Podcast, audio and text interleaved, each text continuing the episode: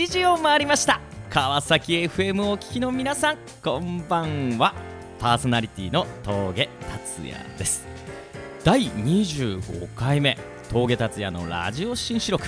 この番組は経済界スポーツ界医療界などさまざまなジャンルで活躍する方を毎週1名ゲストでお招きして人生の分岐点や心に残る言葉などを紹介していただくそんな内容です。いわば人生の道しるべをちょっと先を行く先輩方に教えていただきながら自分も含めリスナーの皆さんも一緒に成長していけたら素敵だなとそのように考えました。それでは1曲目長渕剛さんで「トンボ」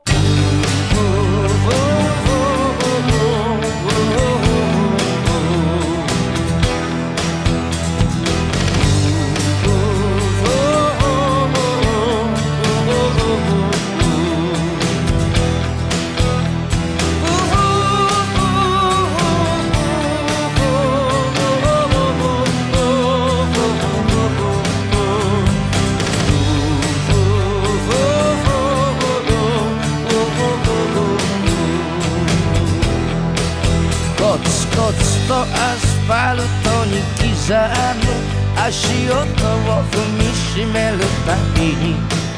俺は俺であり続けたい。そう願った。裏腹な心たちが見えてやりきれない夜を数え。逃れられない闇の中で今日も眠ったふりをする。死にたいくらいに憧れた花の都大東京。薄っぺらのボストンバッグ北へ北へ向かった。ざらついた苦い砂を噛むとねじ伏せられた正直さが今頃になってやけに骨身に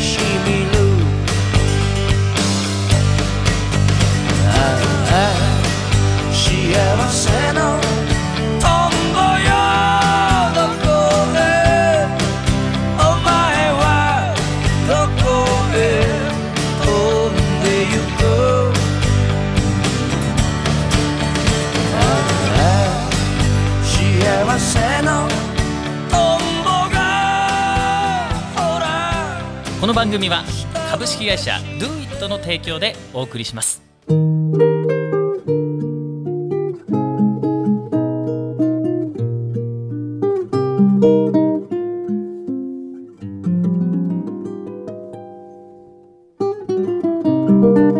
それでは本日のゲストをご紹介しましょう。またまたすごい方にいらしていただきましたよ。会社を経営する傍らですねなんと初めて聞きました。建設職人甲子園というですねこれは社団法人そちらの理事を、えーされております。鈴木さんに来ていただきました。鈴木義房さんどうもありがとうございます。ありがとうございます。いやいやいやいや。よろしくお願いします。よろしくお願いします。あの鈴木さん、はいこれ何ですかこの建設職人甲子園というのは？えっ、とですね、ええ。ー話せば長くなってしまうんで、ほうほう。ほう思いっきりはしょるんですけはど、あの約10年前に、ええ。ーてっぺんの大島圭介、ね有名な方ですよね。はい、彼があの居酒屋業界を元気にしたいというですね、居酒屋から日本を元気にするという、そういう活動をこう始めたんですね。はいはい。まあそれがいわゆる居酒屋甲子園という。あの甲子園の始まりででして、そこからこう枝葉えー派生していって、えーいろんな業界で甲子園が開催されるようになりました。でえー我々その建設業界というのは非常に裾野が大きくてですね、えー経済的な部分でも非常に影響力がある業界なんですね、ところが不思議となかったんですよなるほどその10年間ずっとなくて、でまあどこでいつしか誰かがやるんだろうなという感覚は僕の中にもあったんですけど、まさか自分がやるとは思ってなくてですね。ほんでまあそこの、えーいろんなその仕組みだとか考え方っていうのを、えー触発されながら、えー今から3年ぐらい前ですね、えー現理事長の小山総一郎というあの私の後輩が、えーいらいるんですが、まあ、彼とその居酒屋でそれこそ居酒屋で、えー飲んでですね業界のこう、まあ、愚痴ですよねいわゆる、うんなるほど。この業界ってこうだよね、で人どうよとか、単価どうよとかね、そんな話から始まったんです、でその時にあの彼の方から実はその小山ってえー総一郎は、え非常に大島圭介に、えー影響を受けてましてですねまあ、人生を変えたぐらいの人になってるわけですね。で彼の話をされてもちろん僕も大島圭介はよく知っていて、まあ、あの友達という状態だったんですね。でそこから、えーお話をされて、えーぜひ講師をやりたいんだとはいはい。いう話になりました。でなったんですけど、あのまあ、年の差があるもんで、まあ説教好きのご意見番なわけです私は。でいやお前それやるのいいけどものすごい責任だぞと、ほんで人を巻き込むってそんな簡単じゃないしその人一人の、えー価値あるいは、えーそれも変えるっていうことはものすごい責任が問われるわけで,、それを2人で背負って立つっていうのはそれはちょっとあれだろうと。いうところをすごく考えてですね、僕は猛反対実はしたんですね。でやらないと、で彼はやると、でこれがもう1か月2か月本当にもう時には本当につかみ合いになるぐらいの勢いでやるやんないというその生みの苦しみというんですかね、はいはいはい。ありましたね、ええなるそほどね。っからの始まりなんです。なるほど、はい。まあその建設業界から日本をこう元気にしていきたいと、はい、そうですね、はい。あーまあはい。言うならばその建設業界の方々が集まるわけですか、はい。集まりますで集まって、うん。まあ、あの先ほどちょっと打ち合わせした時には話したんですけど、あの結局、えー職人さんたちってこう学びだとか、いわゆる人間的なその成長いわゆる人間力を鍛錬するというか、ええーそういうところが全て職場なんですね。そうですよね。ただ、えー、と我々の仕事ってそこで例えば普通のホワイトカラーみたいにこう研修があったりとか、えーそういう場面が全くない、もう本当に現場作業の中で日々の現場作業の中でのやり取りなんで、やっぱりその腰据えて学ぶっていうことはやっぱないんですね。でそもそもその勉強が嫌で学校行くの嫌で、えーこういう仕事こういう世界に入ったという人が多くてですね、えー憧れて酒屋になったとか、憧れて大工になったっていうのは非常に実は少ないんですよ、実は、あの世間が思ってるほど多くないです。でこういう劣等感というか、あの置いてけぼりにしちゃう。要は、技術は確かに上がっていくんですね、で技術が確かに上がっていけば、えーお金も当然入ってきます、はいはでお金と技術がどんどん膨れ上がっていくと、えー遊びを覚えてしまうんですね。いなるほど、ね、そうすると、まあまあど,、ね、どの業界でも、ね、そうですそうですそうです、ええ同じですよね。そうですね。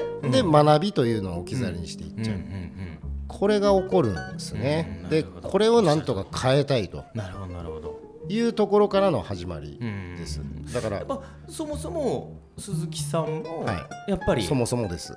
経験があって、はい。だからお金をそうです持ってね。そうですね。だ遊びにから走った過去もあり、はい。なるほど。僕は僕でまあ凄まじいまあ長くなるんでそこは走るんですけど、ええ凄まじくいろいろやりました。でやっぱりその会社経営はしょり方がすごいね。はしょり方、ええ。やりました。やりました、ね。あの思いっきしやってきました、ええ。でもうわかります。よ元気いっぱいやってきたんですけど、えあのやはりあの会社経営というものなんか何も分からずですね、ただ気合だけで、はい。えー人を雇い仕事を取り、作業に従事っていうことをやってきたんですね、はいはい当然そのギャップというのは世間と、えー大きくどんどん開いていくわけです、どっかで向き合わなきゃいけなくて、えーただ向き合うのが非常に、えー障壁が高くてですね、まあ大変でしたそこは。なるほどね鈴木さん自身が、はい。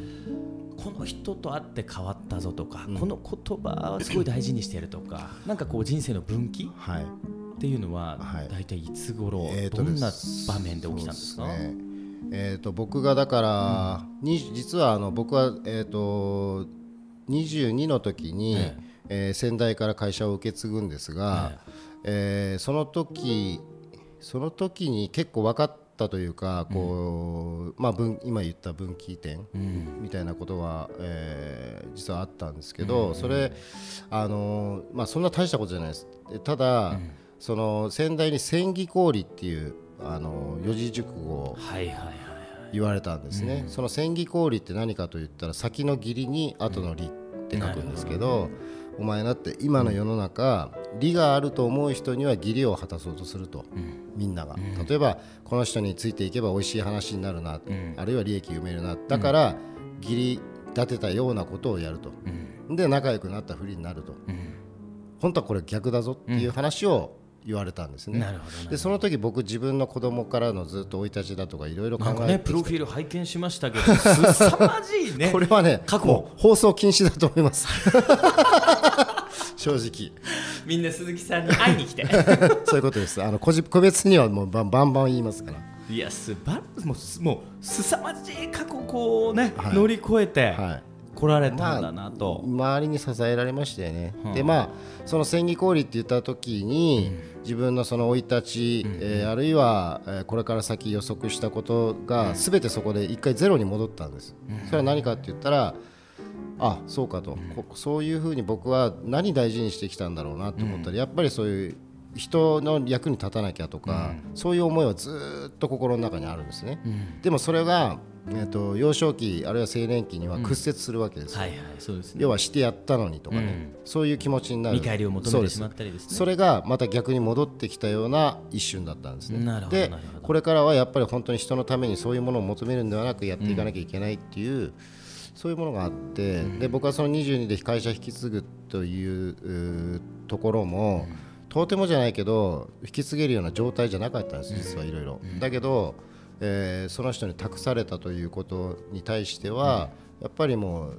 うんそこだけその一点だけで、えー恩を返さなきゃいけないという自分の人生やっぱ拾ってくれた人だと思ってるんで、そこをやっぱやりやり続けなきゃと。なるそこから始まりましたねほど本格的に。ね。千里氷ですね。千里氷です。うん。先に義理をね、はいはい。あのまあ恩をしっかりとこうなんていう与えるっていそううんですかね。ね。そうですね。だから、えーいわゆる利利他力多気力っていう部分だと思うんですよ、人のためにしか生きないっていうところで、腹くくっちゃうと、全部自分のためになるんですね、うん、そういうことですよね、はい。人のためとイコールの。そうなんです。そうですだから相反するものに入ってくるっていうこと。なるほど。素晴らしいですね。もう一曲はい。じゃあいきましょうかね、おかんでインディペンデント今心の中で君の声が聞こえるかい？いつもその言葉に耳を塞いでないかい？期待に応えること気にしすぎて本当の気持ちに嘘ついてないかい？自分にできることはこんなものと限界作ってないかい？失うことがあってもいい。掴みに行くのだからろ指さされてもいい心の道しるべが指す方へ歩いて行こう。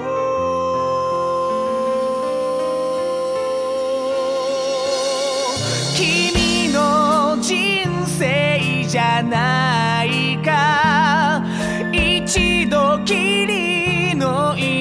ちじゃないか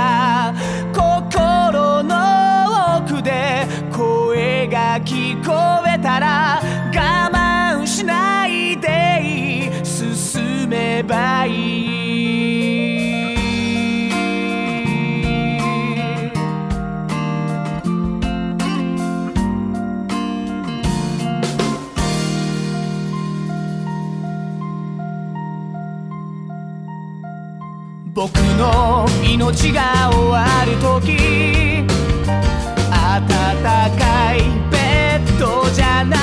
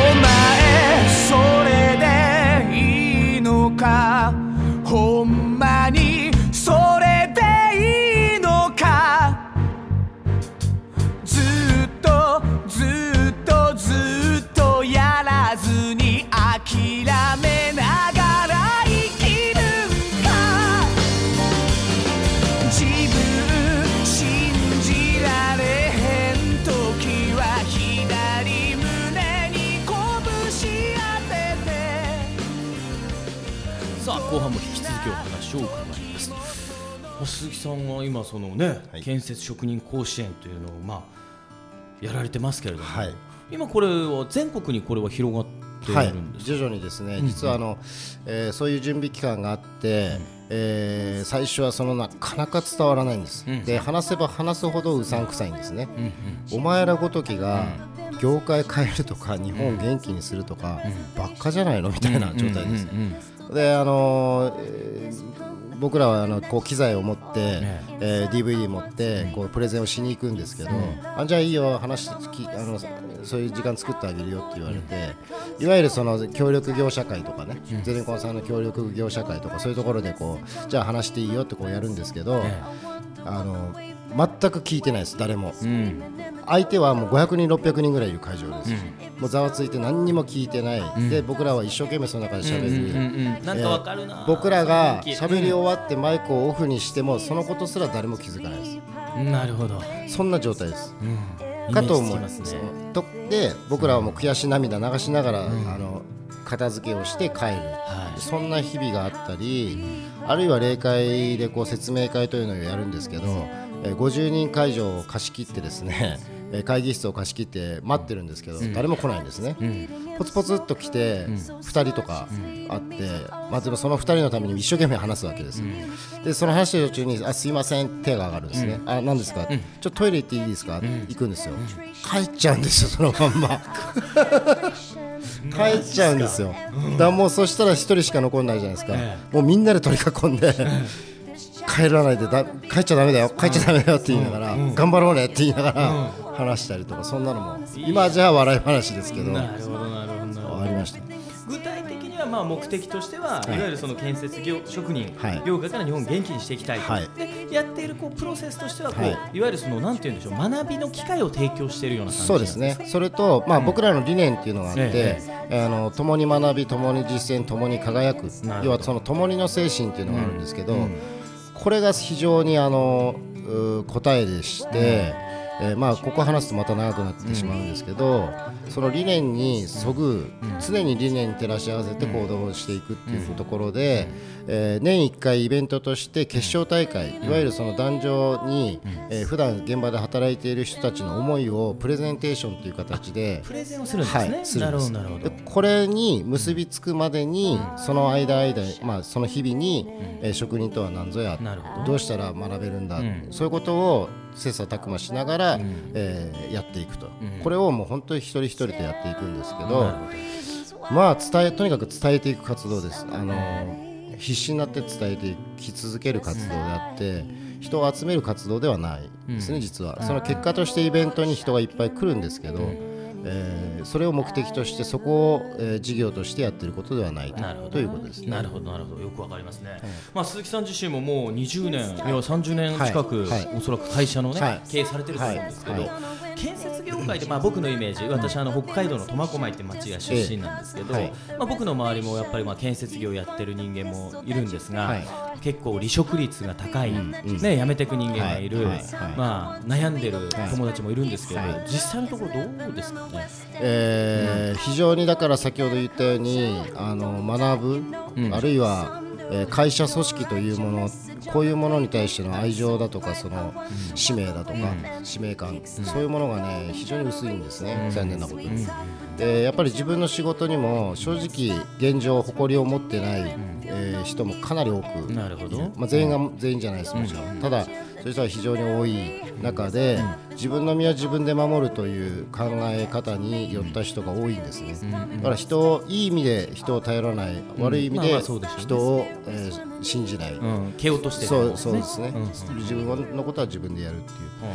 そういう人が多いんで離職は当然増えます、えー、と自分が気に入らなかったら辞めりゃいいやだし、うんうん。でいくらでも仕事はあるわけですよね。ね他行けばいいや。そうそうそうそう、うんうんうん。だそういう、えー風潮というかがありますよね、なるほど非常にそのこれから人材不足っていう中でも、うん。非常にそこは懸念しなきゃいけない。なるほどね。ですね。まあ、鈴木さん見てきた中で、ねまあ、私も会社をやらせてもらってる身としてもですね、はい。どういうこう人材が、はい伸びていく、うん。いわゆるどういうこう素質を持った人間、が伸びてってるなっていうのはありますかね。やはりあの、もう自分の人生しっかり見て、うん。えー決めてる人ですよね、うん。俺はこうなりたいじゃなくてなるって決めてる、うん。やっぱこれ共通だと思うんですよ、はいはい。あのーやっぱり経営者もそうですし、そこに働く社員たちあるいは人、みんなそうだと思うんですけど、やはり志だとか、目的意識持って生活している人とね、えーなんとなくあさって何する、1週間後何する、じゃあ1年後は、2年後は10年後はってこうやって何にもわからない状態でい,、えーいる人と、なんとなくぼんやり見えてる人と、それを決めてる人がいるんですね。でこの決めてる人っていうのがやっぱりあの職人の立場いわゆるその雇われの立場だろうが経営者の立場だろうが、残共通しているのはやっぱそこですよねなるほどねしっかりと決めてる決めてるってことです。あの、えーあのたらたらじゃないです。あのできたら、例えばこうなったらじゃないですね。あのこうなりますなんですよ。なるほどねだからたらとますなんですね。うんうんうんそれとマスの違いですねはがありますね。なるほそれがっちりあると思います。どはあはあはでまあ、みんなが夢を追い求めたりとかってあると思うし、そのためにすごく努力してもがき苦しむこともたくさんあると思うし、今話したようにこの甲子園やっていくにも非常にそういうこと多かったんですけど、あのー結局結論から言うとまたこういうこと言うから僕は過激発言になっちゃうんですけどね、ただ気になりますよ。本当に思うことなんですけど、夢とか希望あるいは、えー事業うん。これね自分じゃ叶えられないです。お来ましたよこれ。はっきり言って夢は自分で叶えられないです。僕いつも言うんですね、ほうほうほえー、と夢を叶えるのは仲間なんですよ。うなるほど。だから自分の夢をどれだけ人に語ってその語ってる時にどれだけ自分が本気かなんですね。うん。で本気に夢を語るとこの仲間の人たちは叶えてあげたいって思ってくれるんですよ。うん。でこの仲間が増えていくと何にもまあ極端なこと言って何もしなくてもどんどんやってくれます。うんわかるな。こういうやついるよ。こういうやついるよ。こういう人紹介するよ、ね紹介がチャンスをどんどん持ってくるんですよ。うん。これがじゃあなんでそんな持ってきてくれるんだろうってこっちが発信要は夢の発信能力が強ければ強いほどそうなんですね、なるこれを諦めないでやると、ん。あのー僕らは、まあ、諦めないでやるとというか、僕らはこれを諦めずにやった時に、えー去年の4.51月5日にたったその2人の男の夢が2000人を呼んだんですね。でチケットが2000枚のチケットが1週間足らずでソールドアウトなんですよ。何の仕組みもしてない仕込みもしてないですし、えー何にもその技なんか何にもなく、えーチケットを販売したらぶわーって売れたんですね。すごいもうだからそれってなんでだろうって言ったら、それしかないです。もう本気で語ってきました。あれほどね批判され。そうです。ねトイレに出たら帰ってこない。そうそうそうそんなプロセスをこそうです。そうです。うすごいですね。だからそね。それをその悔しさっていうのは夢の大きさ分やっぱり同じだけありますよね。同じだけあるんですけど多分もう本当50対50あるんですけど、どっちか1%だけ勝つんですよ。うんなるそのスレスレでやってる感じですいやいやいやいい花なんかちょっと震えてきましたよ。ちょっともう一曲いってきましょう、グレイで Be Loved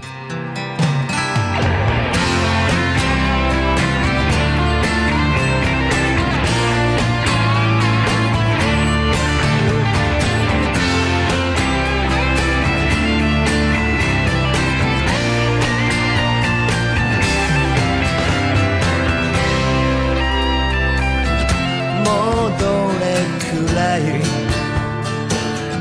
歩いてきたのか。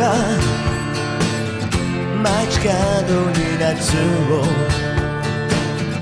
飾るひまわり。面倒な恋を。投げ出した過去を。思い出すたびに。切な札の忙しい毎日を思えて素直になれる中で忘れてた大切な何かに優しいがと思うやがて来る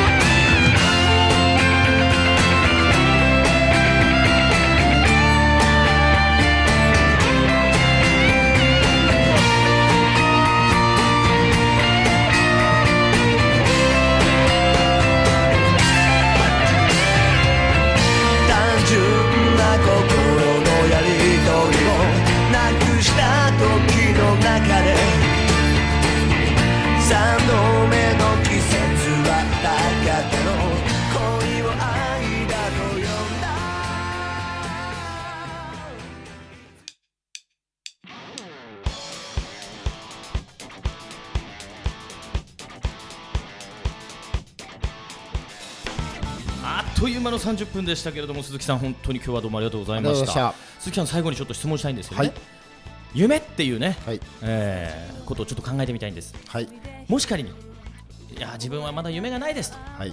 そういう人にはどのようにしたらこう夢は見つかっていくのか。夢を見つける方法ですね。はい。それをぜひアドバイスしてほしいなと思うんですね、はい。えっと何か自分の人生の中にものすごく人が喜んでくれたことがきっと1回ぐらいは絶対誰でもあると思います。うんあるいはそれもないんだったら、自分が嬉しかったこと1個ぐらいあると思いますうそれを思い出すところから始めてほしいです、ん。なるほど。それをその嬉しい喜んでくれたあるいは自分が嬉しかったそれをなんでだろうをものすごく追求すると、うん。何を僕がややることが一番楽しいんだが多分分かると思う。なるほど。ぼんやりでも分かると思う。なるほどなるほど、はい。じゃあ自分の中の一番嬉しかったこと、はいそしてまた誰かに喜んでもらったことをぐーっと深いところでですね。その一瞬ですねぜひそこで、はい。えー見つけてほしい、はい。なるほど。い。や今日はね深い話ができました、ぜひまた登場していきたい。はい。ありがとうございます、ね、はい。お願いします。またリアルでもちょっとね、はい、はい。おし一緒にお酒で。もしょうか。何のこう誘いをしてるんだって感じですけどね。どうもありがとうございました。ありがさあ峠達也のラジオ新四録いかがだったでしょうか？今日のゲストは鈴木義房さんです。ですね。皆さん Facebook 等々でも探してみてください。いつでもウェルカムな人だと思いますので。もちろんです。どうもありがとうございました、それでは皆さんまた来週お会いしましょう。Do it! この番組は株式会社 Do It の提供でお送りしました